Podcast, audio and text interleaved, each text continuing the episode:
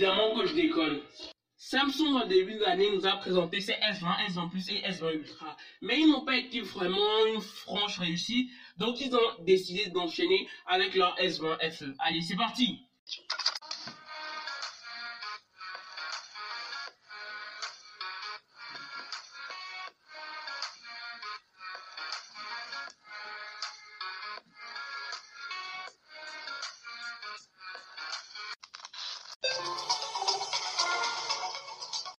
Aujourd'hui, nous allons parler du Samsung Galaxy S20 FE. Et déjà, pour une petite anecdote, FE, ça veut dire Fan Edition. Je crois que c'est assez, assez clair. Mais le problème de Samsung cette année, c'est que, premièrement, on a eu des S20 qui commençaient à 909 euros et qui étaient toujours en 4G, alors que bah, les OnePlus 8 Pro bah, avaient les mêmes prix, mais avec des choses bien plus. En plus, on avait un S20 Ultra qui commençait à 1300 euros et clairement, c'était vraiment cher, même s'il avait un zoom, what the fuck.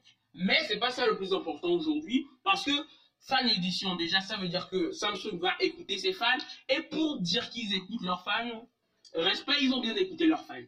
Ce qui s'est passé, c'est que, bah, ils ont changé beaucoup de choses, déjà pour avoir un smartphone qui coûte bien moins cher, et quelques petites réclamations de leurs fans. Si vous voyez que ce smartphone est très très proche du S20, bah, c'est normal. En plus, le truc, c'est que le S20 actuellement se trouve à l'entour de 700 euros. Donc, je ne sais pas si vraiment c'est plus intéressant qu'un S20 tout court. Franchement, je sais pas. Mais un design vraiment très soigné, ça c'est Samsung, hein, c'est signé Samsung. Un design avec des bords très fins à l'avant, un poinçon au beau milieu du smartphone. Je crois que ce design, c'est le design de 2020, quoi. Parce qu'on a sur vraiment beaucoup de produits c'est la signature de 2020.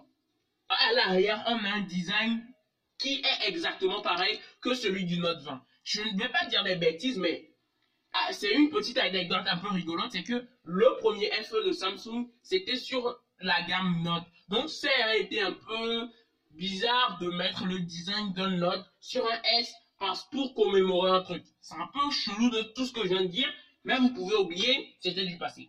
Mais l'écran. J'avoue, sur l'écran, Samsung est irréprochable, que ce soit du S1 au S20. Un écran 6,5 pouces, super borderless, technologie super AMOLED 120 Hz à 405 pixels par pouce, donc un écran Full HD+, un écran plat. J'avoue, c'est un peu bizarre, mais les fans de Samsung voulu un écran plat. Moi, écran plat, écran incurvé, aucun n'a jamais dérangé. Le problème des écrans incurvés, c'est que on a eu ce problème de tape fantôme, moi, j'ai pas vraiment ressenti ça dans les utilisations des écrans incurvés. Et aussi, quand ça tombe sur le bord, pac, ça explose. Donc, franchement, un écran plat, c'est pas mal, mais bon, moi, je préfère toujours quand même les écrans incurvés, jusqu'à preuve du contraire. Aujourd'hui, on a un bois, un contour en métal et un dos en plastique. J'aurais préféré que ce soit l'inverse. Mais, pourquoi pas? Moi, franchement, en plastique, pourquoi? Euh, Je sais pas, hein, c'est pour faire baisser le coût, mais si le contour est en métal, le dos est en plastique, je ne pense même pas que le contour soit vraiment en métal. Mais bon, ça, tout ça, c'est pour faire baisser le coût final du smartphone.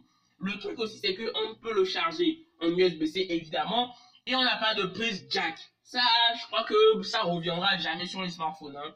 On a un haut-parleur mono. C'est vraiment bizarre de se dire que Samsung met un haut-parleur mono. Je ne sais pas du tout pourquoi mais limite un haut-parleur stéréo, parce qu'à la fin, je vous donnerai le budget. C'est un peu exorbitant.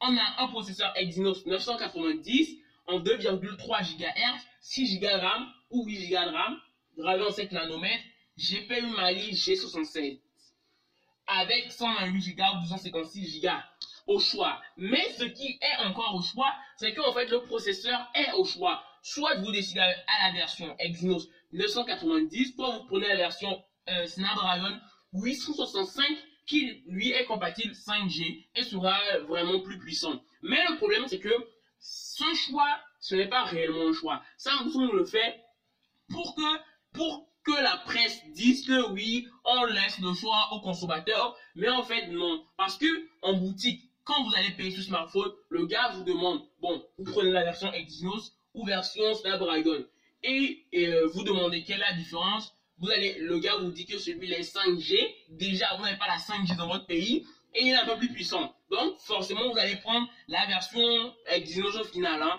En plus, entre les deux versions, il y a 100 euros d'écart. Donc, vous comprenez déjà que c'est une technologie, c'est une technique, excusez-moi, un peu bizarre, un peu bidon même, pour être un peu plus direct. Mais ce qui est bien, c'est qu'on peut étendre la mémoire jusqu'à 1 Tera. Donc, si vous prenez du 256 Go, vous ajoutez une carte mémoire de 512 Go, et bon, ciao les gogos. On a de la Wi-Fi 6, on a du Bluetooth 5 et une compatibilité NFC. On a aussi un capteur d'empreinte sous la dalle qui, pour le coup, est très réactif comparé aux autres modèles milieu, milieu ou entrée de gamme. On est parti de 4500 mAh, ça passe, mais on n'a pas de charge sans fil.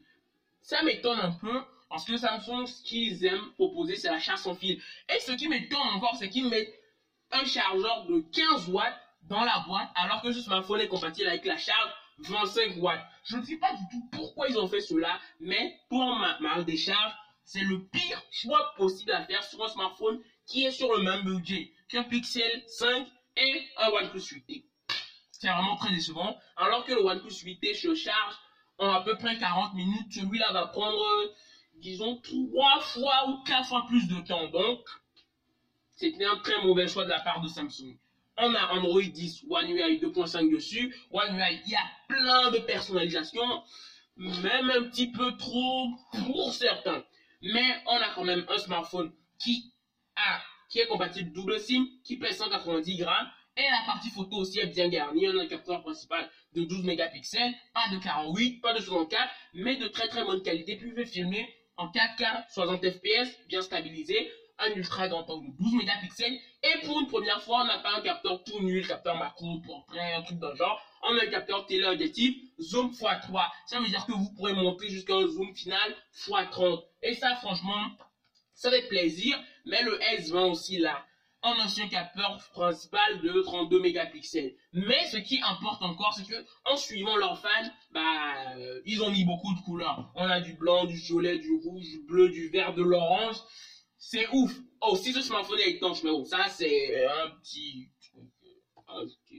Donc, vous voyez ce que je veux dire. Le truc, c'est que ce smartphone est bien garni, bien foutu, même s'il y a pas mal de points négatifs, surtout sur la charge, hein, et que l'écran ne soit pas incurvé. Euh, bon, on a quelques points positifs, mais parlons du prix parce que bah, euh, c'est le nerf de la guerre. Le truc, c'est que la version Exynos 990 compatible uniquement 4G coûte 659 euros et la version Snapdragon coûte 759 euros. Je ne sais pas ce que euh, Samsung veut faire, mais par rapport à la concurrence, c'est nul. Je dis c'est nul pour ma part. Le truc c'est que la version Exynos qui est compatible 4G coûte 659 euros, alors que le OnePlus 8T à côté lui coûte 600 euros et il a déjà la version Snapdragon. Alors que ici vous allez encore dépenser 100 euros de plus, donc 100 50 euros de plus que le OnePlus 8T. C'est pas vraiment un très bon choix.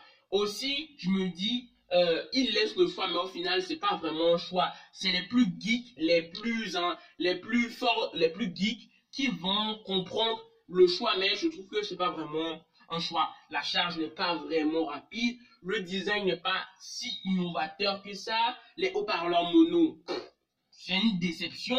Mais bon, le fait qu'on peut monter jusqu'à 1 Tera, c'est bien. Le stockage, 256 Go, c'est bien. Le Wi-Fi 6 aussi, c'est bien.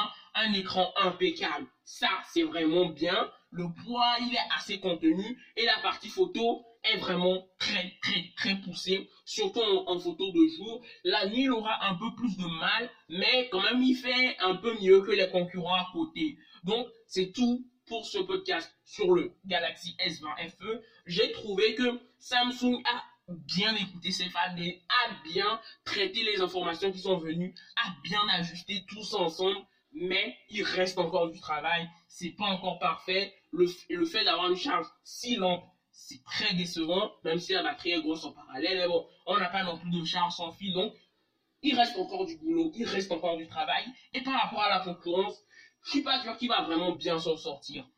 Allez, c'était MTech.